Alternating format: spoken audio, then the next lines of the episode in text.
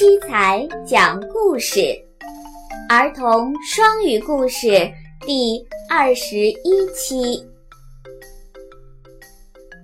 谁把墨水倒在我的椅子上了？Who pours ink on my chair?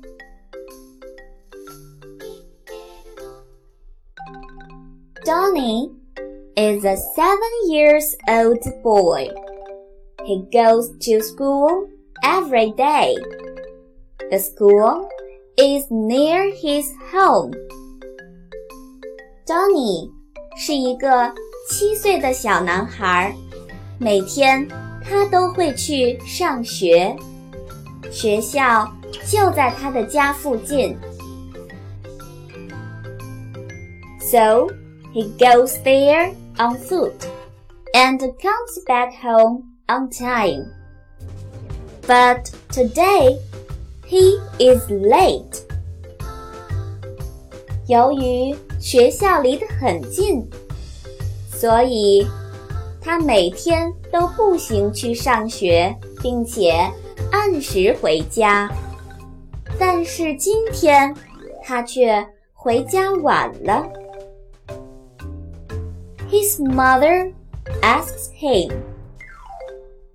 Why do you go to the headmaster's office? 他的母亲问 Donny：“ 你今天为什么去校长的办公室呢？”Donny answers, Because the teacher asks us a question in class and nobody can answer it, but I can.